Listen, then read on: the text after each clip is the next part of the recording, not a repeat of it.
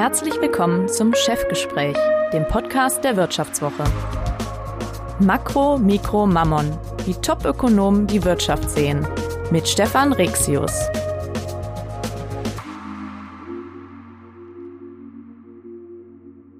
Herzlich willkommen zum neuen Podcast Chefgespräch der Wirtschaftswoche. Mein Name ist äh, Stefan Rexius und äh, heute geht es um das Thema China, ein Land mit einem großen Ziel, bis äh, Mitte des Jahrtausends zur weltweit größten Industrienation zu werden und aber andererseits auch zunehmend einem Problem, nämlich äh, der Handelskrieg, der allmählich durchschlägt und äh, die Wirtschaft auch in Mitleidenschaft zieht. Äh, wir wollen über dieses Thema sprechen, auch äh, Einsichten sozusagen aus erster Hand bekommen heute von Peter Jungen. Ich bin in Köln zu Gast. Peter Jungen ist Unternehmer. Er war Chef des Baukonzerns Strabag äh, und sie haben sich vor rund 20 äh, Jahren mit einer Beteiligungsgesellschaft selbstständig gemacht. Außerdem sind sie äh, Diplom-Volkswirt und sie haben ein ausgesprochenes Fable für China. Sie waren allein in diesem Jahr, das haben sie mir vorher erzählt, schon äh, viermal in China und äh, sie investieren dort auch in junge chinesische Unternehmen. Äh, darüber werden wir auch im weiteren Verlauf des Gesprächs sprechen. Erstmal herzlich willkommen in unserem Podcast heute, Herr Jung. Ja, guten Tag. Ich habe mir überlegt, äh, äh, wir starten, indem wir die zwei äh, Fachgebiete von Ihnen sozusagen verbinden. Und zwar äh, ihre Rolle als Wagniskapitalgeber einerseits und andererseits ihre Rolle als China-Kenner. Ich habe mir überlegt, wir machen so eine Art kleinen Elevator-Pitch, also das Format, wo normalerweise junge Gründer ihre Ideen vorstellen, um Investorengeld einzusammeln. Und ich würde Sie bitten, ähm, nehmen Sie sich 30, gerne auch 40 Sekunden Zeit und erklären einem Interessierten wie mir, der äh, mehr erfahren möchte über China, aber noch nie dort war, was, was ist eigentlich China? Äh, und ähm, wie müssen wir es verstehen? Also ganz kurze Einleitung von Ihnen, Sie haben das Wort. Ja, vielen Dank. Ähm, ähm, was wir heute erleben, ist China eine Durch Durchgangsstation.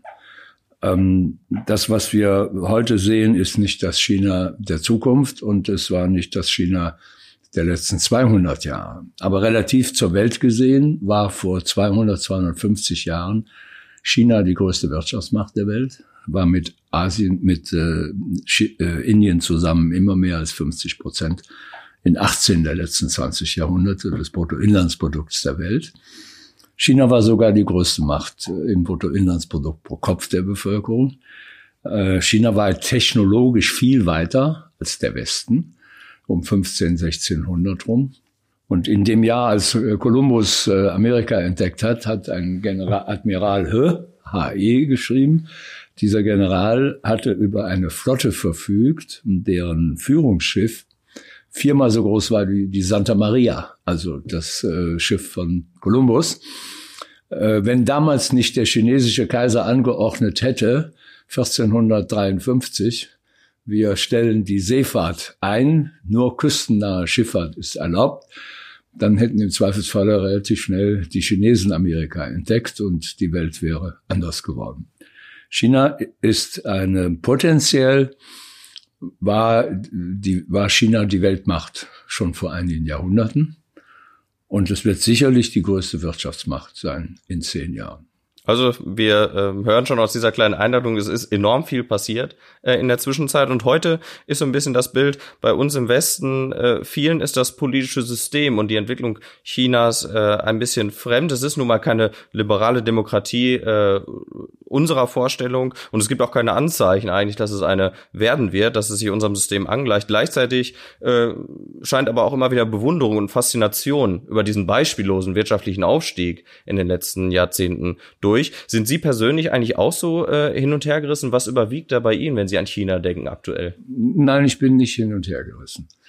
Ähm, zunächst mal muss man mal sehen, in den Zeitraum, über den wir reden, als China die größte Wirtschaftsmacht der Welt war, ähm, gab es weder in China noch im Westen auch nur den geringsten Ansätze von Demokratie. Ähm, damals hatten auch wir eine andere Welt, wir hatten andere Vorstellungen von Herrschaftsstrukturen, äh, und von, wie wir neudeutsch sagen, von Governance.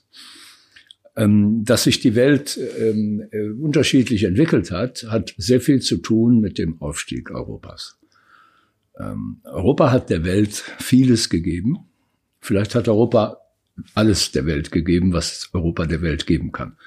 vom Abendland äh, angefangen über die Renaissance und über die Aufklärung und die wissenschaftliche Revolution und die äh, industrielle Revolution bis hin eben durch die schottische Aufklärung bedingt bis zur Demokratie. Sicherlich ein Thema, über das man einen eigenen Podcast auch machen kann. Das Aber wir reden über machen. China heute. Aber wir reden über China. Und diese Entwicklung hat China nicht mitgemacht. Das war die große Divergenz in der Welt. Und was wir jetzt erleben, ist eine große Konvergenz im wirtschaftlichen und natürlich wird das auch im politischen sich niederschlagen. Ähm, wir wissen ja eigentlich auch nicht so ganz definitiv, wohin sich die westlichen, ich sag's bewusst, Demokratien und Demokratieversuche entwickeln. Es steht ja nirgendwo geschrieben, äh, dass wir alle Westminster-Demokratien werden und äh, auch bleiben werden. Äh, es gibt Tendenzen in Amerika oder auch in Europa, die auch nach unserem Geschmack von vielen hier nicht unbedingt das Ideal von Demokratie vertreten, was man sich wünscht. Nebenbei wir in Deutschland haben den geringsten Anlass zu Hochmut. Äh, unser erster Demokratieversuch 1849, der ist kläglich gescheitert. Der zweite war nicht unser Versuch, sondern ziemlich genau 100 Jahre später äh, haben uns äh, überwiegend die Amerikaner eigentlich äh, zur Demokratie verpflichtet. Äh, was aus Deutschland geworden wäre bei einem anderen Ausgang des äh, Zweiten Weltkrieges, will ich gar nicht ähm, prophezeien. Aber es hätte auch eine ganz andere Entwicklung nehmen können. Im Folgenden hören Sie eine kurze werbliche Einspielung. Danach geht es mit dem Vivo-Chefgespräch weiter. Die Episode von Chefgespräch wird unterstützt von Datev.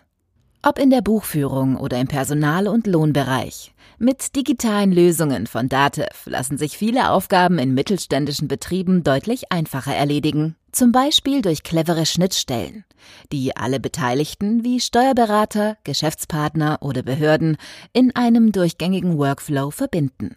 Das Ergebnis? Die Betriebe sparen sich durch den Einsatz von Datev-Software viele manuelle Arbeiten und gewinnen so neue Freiräume.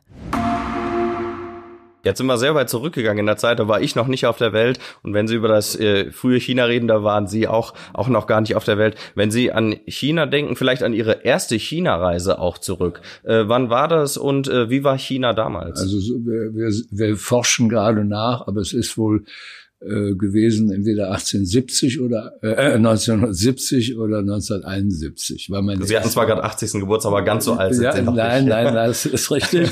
Das war meine erste China-Reise. Ja. Äh, von Kanton mit dem Zug nach, ähm, äh, von Hongkong mit dem Zug nach Kanton, äh, mitten in der Kulturrevolution zur Kantoner Messe.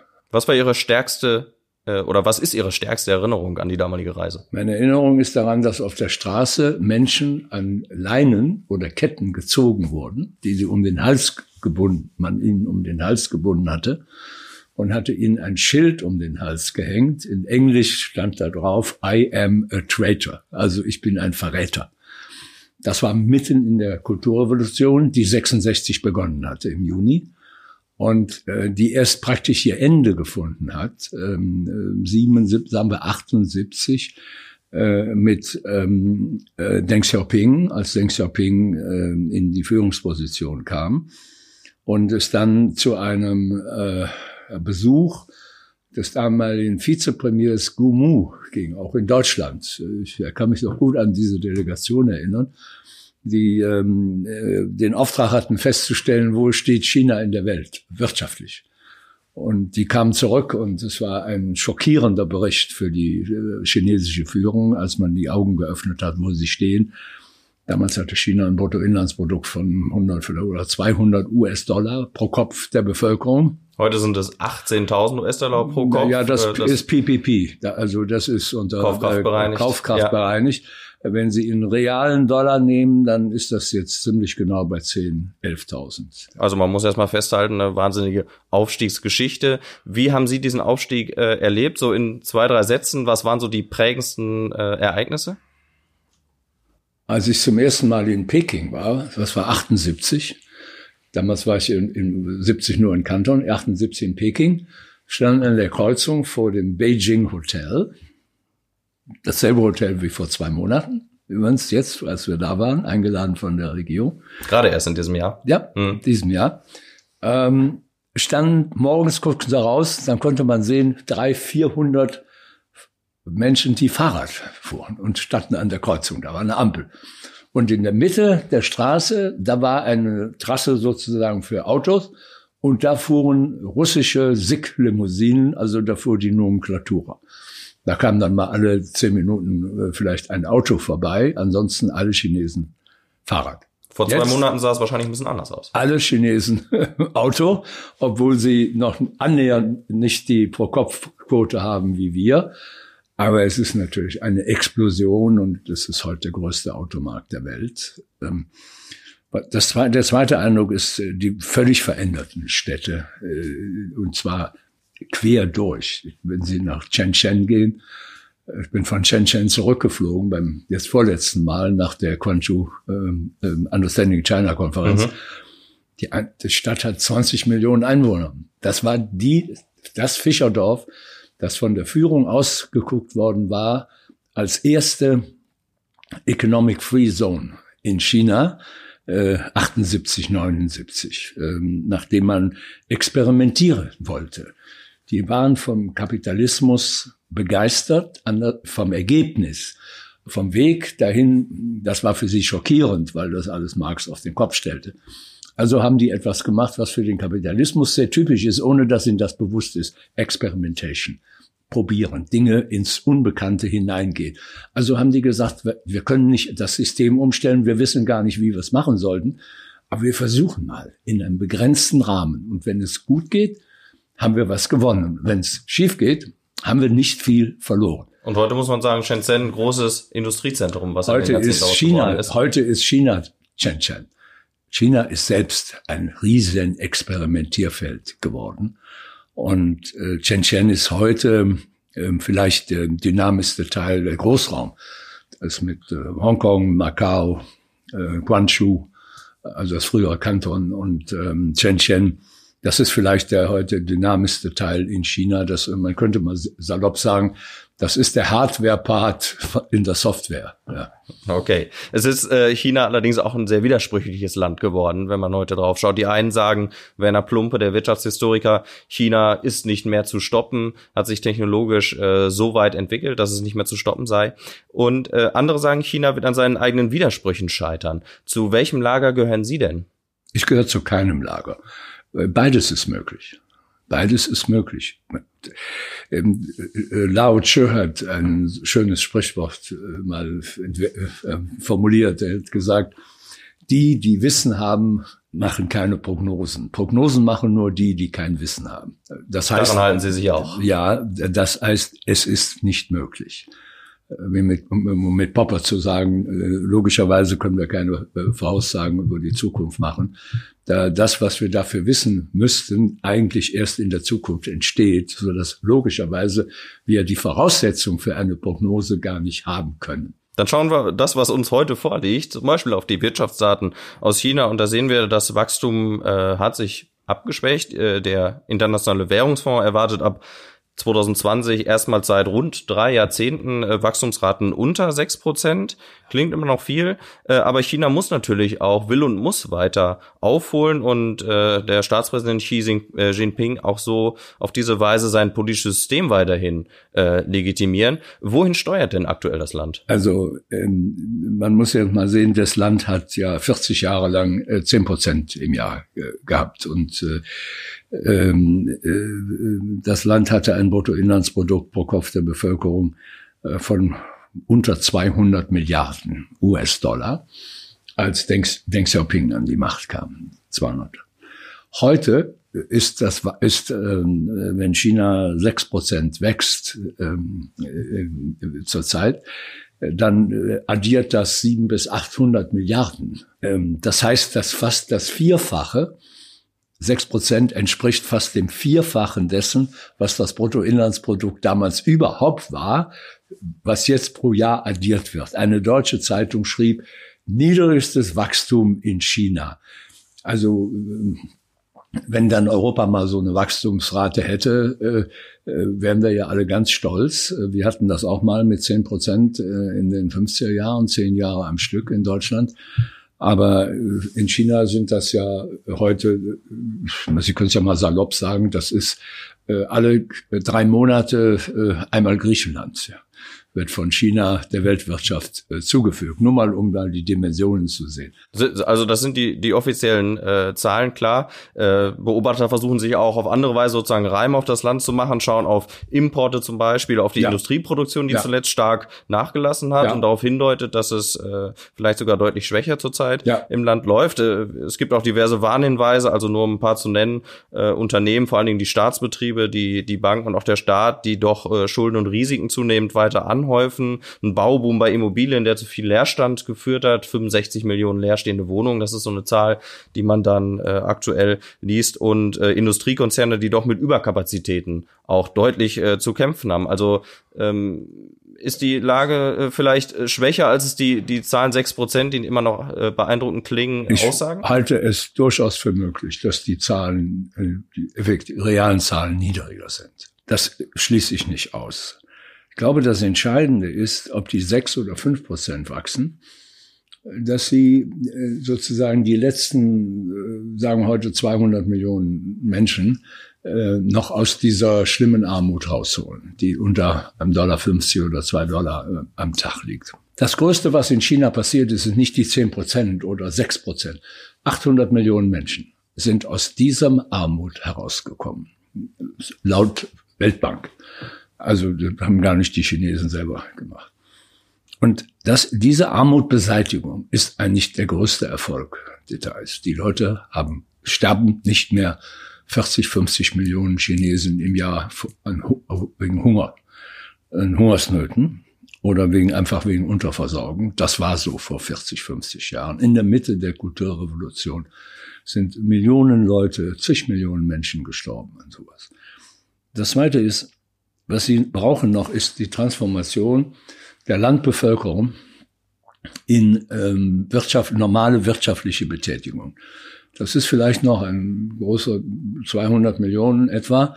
Ähm, wenn Sie das durchhalten, und das schaffen Sie eigentlich, äh, wenn man die jetzigen Raten nimmt, könnten Sie das vielleicht in einem Zeitraum von vier, fünf oder sechs Jahren schaffen. Jedenfalls sind das die Prognosen der Weltbank. Das also auch die letzten 100, 200 aus die der 200 aus Millionen aus dieser schlimmen Not herauskommen, dann wäre das in der Menschheitsgeschichte ein einmaliger Vorgang. Das in einem so kurzen Zeitraum, nämlich von 40 Jahren oder vielleicht dann 45 Jahren, die gesamte chinesische Bevölkerung rausgekommen ist. Was haben wir dann noch? Dann ist die größte, äh, der größte Anteil der armen Menschen, wirklich schrecklich armen Menschen in der Welt, lebt dann in Afrika. Asien ist dann dank des Kapitalismus komplett aus dieser Entwicklung rausgekommen. Indien ist auf dem besten Wege. Vietnam ist das vorbei, Bangladesch, ähm, äh, Indonesien, äh, alle diese Länder boomen. Wir sollten nicht nur auf China im Übrigen gucken. Ähm, ähm, China ist nur ein Drittel der asiatischen Bevölkerung. Das kommt noch hinzu. Und äh, wenn wir jetzt meinen, ja, China, das gibt dann da Probleme und dann haben wir es wieder ruhiger, ja, die Herausforderung, dann sind da nochmal zwei Drittel der asiatischen Bevölkerung, äh, die mindestens so hungrig sind, die intelligent sind, die arbeitsam sind, die fleißig sind, die kreativ sind. Und gehen Sie jetzt mal nach Vietnam, äh, gucken Sie in Indonesien, dann erleben Sie etwas ähm, äh, wie in China vor etlichen Jahren. Also 1,4 Milliarden Menschen ja allein in China, über die ja. wir reden. Also zweifellos ein großer Mittelstand, der ja auch entstanden ist, ein kaufkräftiger ja. Mittelstand auch in den letzten äh, Jahren. Nichtsdestotrotz ist ja das große Ziel, jetzt den nächsten Schritt zu machen. Also führende Industrienation zu werden. Ich habe es eingangs gesagt, bis zur ja. Mitte des Jahrtausends. Was muss passieren, damit das gelingt? Also China ist da ja äh, im Moment an einer Schwelle, die, die man in der Wissenschaft auch als, als Schwellenländerfalle oder Middle-Income-Trap äh, kennt. Also China muss den nächsten Schritt machen. Das ist völlig richtig richtig. Ähm, also zunächst mal hier in China ist entstanden eine eine Mittelklasse, äh, eine Middle Class im Englischen ausgedruckt, die ist äh, äh, fast zweimal so groß wie die europäische Bevölkerung. Ähm, die ist, wird die größte Mittelklasse, Mittelklasse der Welt sein. Aber äh, was muss geschehen? China hat in der Tat, äh, ist jetzt in einer durchaus kritischen Phase. Es, äh, man könnte das medizinisch sagen, in einer Krise, ähm, was ja häufig falsch verstanden wird. Das Wort Krise ist ja, lässt ja offen, wohin die Reise geht. Also zum Besseren oder zum Schlechteren. Es kann in beide Richtungen gehen. Es gibt keinen Automatismus. China steht, so habe ich in dem Vort einem Vortrag vor der Chinese Academy for Social Science darauf hingewiesen, eine Middle Income Trap.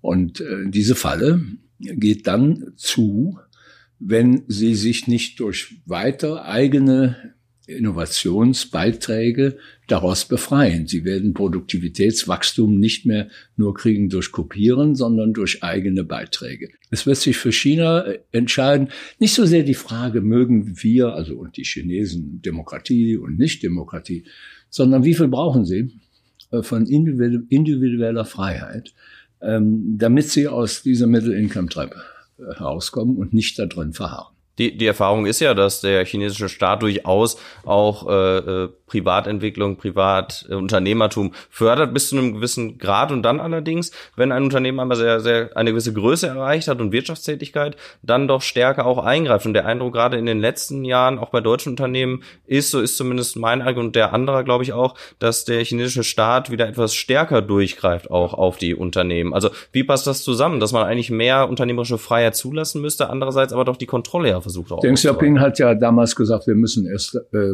Leute reich werden lassen, bevor wir Erfolg, politisch Erfolg haben. Und ich glaube, das ist etwas, was im Kern alle Führungen bisher seit Deng Xiaoping eingehalten haben. Es ist richtig, äh, dass sie vor der Frage stehen, und darüber gibt es sehr intensive interne Diskussionen. In China meinst du? In China brauchen wir mehr Markt, Marktwirtschaft oder weniger. Deng Xiaoping hat in einer Sitzung des Zentralkomitees ein Jahr nach seiner äh, Übernahme des Amtes, also nach dem ersten Mal, hat er ja ähm, wörtlich gesagt, dass er einen Satz gemacht, hat er wörtlich gesagt, The market economy must become the decisive force in the allocation of resources. Also die Marktwirtschaft äh, muss äh, der entscheidende äh, Kraft werden bei der äh, Verteilung äh, der Ressourcen, also äh, damit Produktivität äh, weiter wachsen kann. Von wann stammt die Aussage? Das ist ein Jahr nach seiner Amtsübernahme. Also wann ist er ist jetzt äh, vier Jahre nicht im Amt? Äh, nee, fünf Jahre. Ja. Das zweite Mal vor einem Jahr. Das muss dann also vor fünf Jahren gewesen sein. Okay. Das können Sie nachsehen. Und, und, und liefert er da? Also hält er sich an äh, dieses Plädoyer, was er damals selbst gemacht hat? Ja, darüber hat? gibt es ja, ähm, darüber gibt es in der Tat ähm, unterschiedliche Aussagen. Es gibt solche, die da sagen, ja, die, äh, die Staatsunternehmen äh, haben an Bedeutung dramatisch verloren. Äh, es gibt solche Aussagen, die sagen, die Staatsunternehmen werden immer noch gefördert.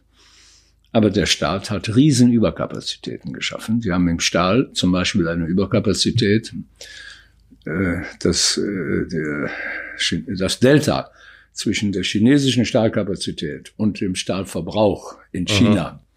ist größer als die gesamte europäische Stahlproduktion. Und deswegen hat China natürlich auch den, und, den weltweiten Stahlmarkt geflutet, ja klar, ein Grund für den also, Handelskrieg. Also, und sie wissen auch darüber, dass sie das staatlich verursacht haben. Und es gibt darüber in der Chinese Academy for Social Science eine intensive Diskussion. Also da muss man vielleicht sagen, das ist die Wissenschaftlervereinigung sozusagen in China. Äh, Sie sagten, glaube ich, 24.000. 24.000 Akademiker. Ja. Präsident Xi war übrigens selbst äh, Student äh, an der CAS, Chinese Academy for Social Science. Und äh, im Grunde genommen, äh, ja, es gibt darüber eine solche Diskussion. Es gibt ähm, Professoren jetzt, die mir gesagt haben bei der letzten Reise, dass sie unser Buch als Textbook benutzen. Das Buch über die soziale Marktwirtschaft in Chinesisch. Genau, das haben sie nämlich jetzt Mitte des Jahres äh, in China herausgebracht. Also äh, ein sozusagen ein Standardwerk über die soziale Marktwirtschaft made in Germany, wenn man so will, auf chinesischer Sprache, zusammen ja, mit ja. unter anderem dem Wirtschaftsweisen Lars Feld. Äh, was, was bezwecken Sie äh, damit? Was wir damit bezwecken? Wir haben eigentlich gar nichts bezweckt. Die Initiative ist von der chinesischen Seite ausgegangen. Und das ist ein Beitrag zu dem, was ich sage, dass es da Diskussionen intern gibt. Und dass auf einmal nach unserem ersten Buch, wir, wir hatten mit Chu Min, dem stellvertretenden Managing Director des IMF, ein Buch herausgegeben über die ähm, Deutsch, über die D-Mark und die Geschichte der D-Mark hin zu einer der zweitwichtigsten äh, Reservewährung der Welt und auch äh, über die so, äh, ähm, Betrachtung, dass die starke D-Mark ein wesentlicher Wettbewerbsfaktor äh, für die deutsche Wirtschaft äh, war. Ähm, und nach diesem ersten Buch äh, waren wir in einer Diskussion in der Kass wiederum, ähm, kam kurz danach ähm, ähm, einige der Mitglieder auf mich zu und sagten, ob wir nicht ein Buch machen können über die soziale Marktwirtschaft. Ich war auch überrascht. Und dann haben wir darüber mehrfach miteinander gesprochen und dann habe ich gesagt, okay, haben sie mich gebeten, ob wir das nochmal so ähnlich machen können wie beim ersten Buch. Und dann habe ich Lars Feld äh, gewonnen als Mitherausgeber. Den Wirtschaftsweisen? Ja, den Mitglied der, äh, der also Wirtschaftsweisen und Mitglied des Sach Sachverständigenrats mhm. der Bundesregierung. Wie ich übrigens äh, ähm, auch ähm, äh, die Mitglieder des Sachverständigen oder den Mitgliedern des Sachverständigenrats eine Einladung äh, zum China Development Forum, das die Regierung jedes Jahr veranstaltet, im März 2019. Also wichtige Veranstaltung im, am, Rahmen, im, am Rande des ja, des Parteikongresses? Ja, der ist immer unmittelbar im Anschluss an den Parteikongress. Und dann hält äh, äh der, Premierminister Lee äh, erklärt dann den Kongress und die Beschlüsse und, äh, und meistens ist das China Development Forum beginnt dann am Tag danach zu. Und äh, dieses Jahr habe ich dann ähm, wurde es dann ermöglicht, dass drei Mitglieder äh, die Einladung der Einladung folgen konnten und waren auch drei in China. Und am Rande dieses China Development Forums kam eine hochinteressante Diskussion auf mit den chinesischen Führungsleuten. Worum ging es da? Über die Frage, äh, äh, die Deutschen hätten jetzt doch auch, würden jetzt auch Industriepolitik machen und Strat Industrial Strategy, so wie Sie das immer gemacht hätten. Die, die das Chinesen waren nach Altmaier, also. Altmaiers äh, Vorschläge über Industriestrategie. Mhm. Und äh, hier da, sehr umstritten natürlich. Natürlich, das, äh, dann haben wir darauf hingewiesen und dann fand ich es aber ganz toll, benutzten quasi das als eine Begründung für das, was Sie gemacht haben. Und auf meine Frage hin, wie erfolgreich war denn Ihre Industriestrategie, gab es lautes Gelächter. Und bis dann einer sagte, wir sind im Moment sehr beschäftigt damit, die Überkapazitäten abzubauen, die unsere Industriestrategie geschaffen hat. Die hatten nämlich eigentlich kaum eine zentrale Planung, sondern worauf wir hingewiesen haben, das Auseinanderfallen von Entscheidungskompetenz in der Provinz, also Bundesstaat, und der Finanzierung zentral durch eine zum Beispiel Bank of China führt dazu, dass es keine Sanktionen gibt. Also für die Fehlentscheidung steht dann niemand gerade, weil die Finanzierung von jemand anderem kommt und wenn man politisch gute Kontakte hat, dann macht das jemand anders. Sie hatten also gar keinen großen Plan. Denn sonst hätten sie selber gemerkt, dass sie äh, eine solche Kapazität, äh, die sie da schaffen, in China selber gar nicht brauchen können. Es gibt ja Maßstäbe genug über Stahlverbrauch pro Kopf der Bevölkerung, wenn man bestimmte Wachstumsraten unterstellt und so. Das ist ja alles nachvollziehbar. Das kann man planen. Und das hat uns eigentlich gezeigt, dass sie vielleicht über Planung äh, geredet haben, aber im Grunde gar keine zentrale Planung gehabt haben. Die haben einen Fünfjahresplan. Und das Ergebnis ist eben, dass, dass die vielen Fabriken, die vielen Maschinen, auch die vielen äh, Wohnhäuser da sind, aber vieles eben auch und an den falschen Stellen. Ja, mittlerweile. Ja, äh, auch in den falschen Stellen. Also ich glaube, die lernen im Moment, dass es noch was anderes geben muss. Und dieses Zitat von äh, Präsident Xi deutet fast darauf hin, dass es noch ein, etwas anderes geben muss für die Allokation von Ressourcen. Und äh, so wie er das ja gesagt hat. Das heißt aber nicht, dass sie sich alle daran halten. Natürlich haben sie eben gesagt, äh, ja, äh, es gibt äh, viele wohlhabende Leute, es gibt sehr erfolgreiche, extrem erfolgreiche Unternehmer. Wenn Sie sich mal angucken in der Welt, sieben von den 20 größten Internetfirmen der Welt sind sieben ähm, äh, chinesisch. Also es gibt zweifellos Sektoren, Zwölf, äh, wo, wo die ja. Chinesen äh, große Erfolge gefeiert haben. Also IT, äh, Mobilfunk ja. mit Huawei natürlich. Zwölf, zwölf Amerikaner, sieben Chinesen, ein Japaner, kein Europäer. Ja? Äh, unter den zehn größten Unternehmen der Welt nach der Marktkapitalisierung sind inzwischen schon zwei äh, Chinesen, kein Europäer. Nur mal, äh, also im Grunde genommen ist in vielen Aspekten der Zug an Europa schon vorbeigefahren. Also die Vorstellung, China wird uns überholen, ähm, ist in bestimmten Bereichen schon geschehen. In welchen Bereichen sind Sie denn eigentlich aktiv? Ich hatte ja anfangs gesagt, Sie investieren auch äh, über einen äh, Investmentfonds des früheren Google China-Chefs äh, Kai Fu Lee.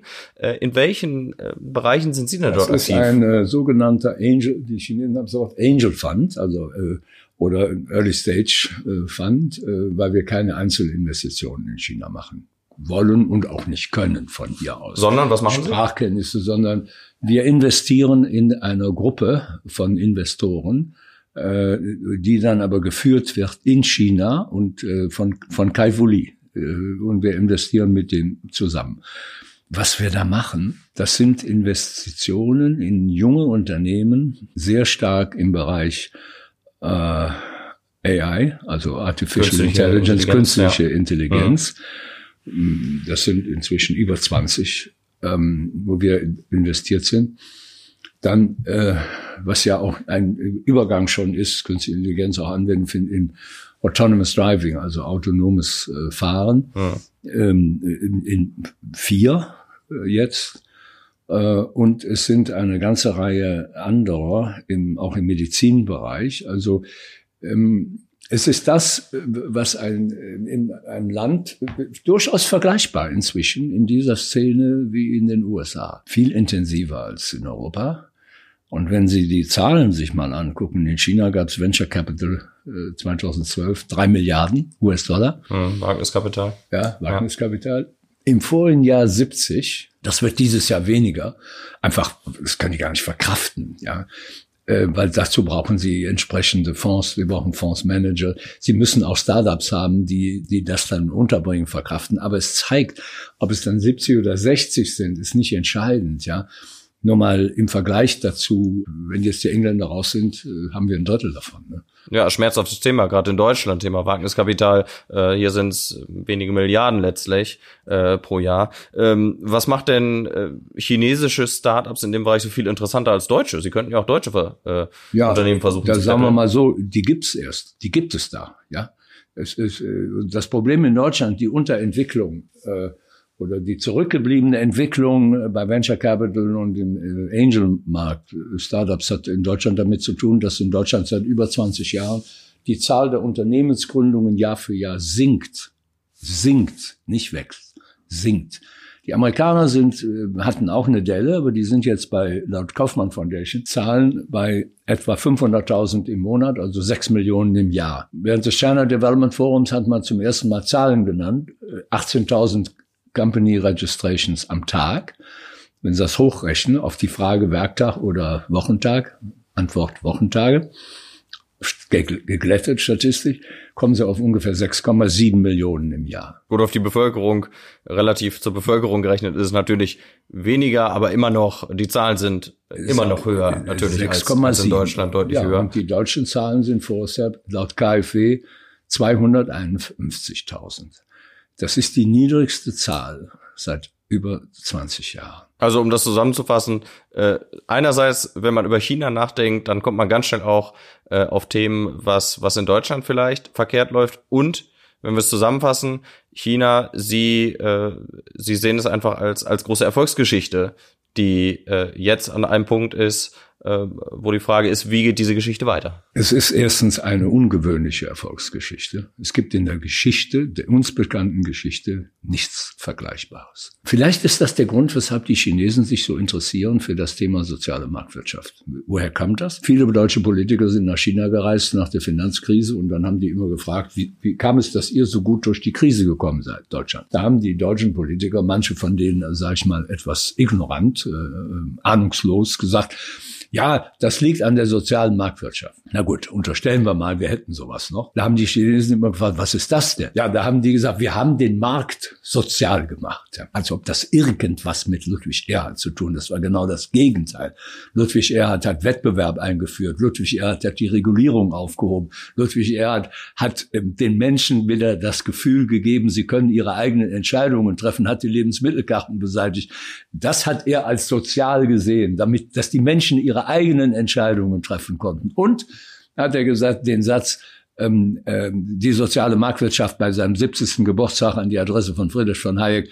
Ähm, Herr Professor Hayek, äh, damit Sie mich nicht falsch verstehen, die Marktwirtschaft braucht nicht das Wort sozial davor. Die ist in sich sozial, weil sie auch uns aufgrund der Effizienz in die Lage versetzt, diejenigen zu unterstützen, die sich nicht selber helfen können. Also die Chinesen sind sehr wissbegierig. Sie werden das weiter beobachten. Sie werden ja auch vor Ort wahrscheinlich weiter dabei sein. Wir werden das weiter beobachten, wie es mit China weitergeht. Ich fand, es war ein, sehr interessantes, äh, sehr erkenntnisreiches Gespräch mit Ihnen. Ich hoffe, Sie hatten auch Freude daran, uns ein bisschen China näher ja, zu bringen. Ja.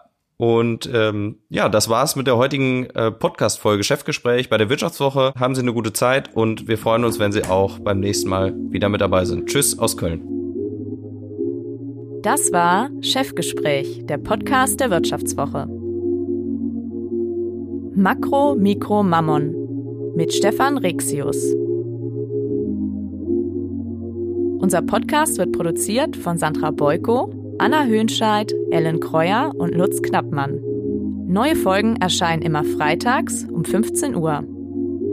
Wie Sie unseren Podcast abonnieren können, Dazu finden Sie alle Informationen unter vivo.de slash podcast. Herzlichen Dank fürs Zuhören und bis nächste Woche.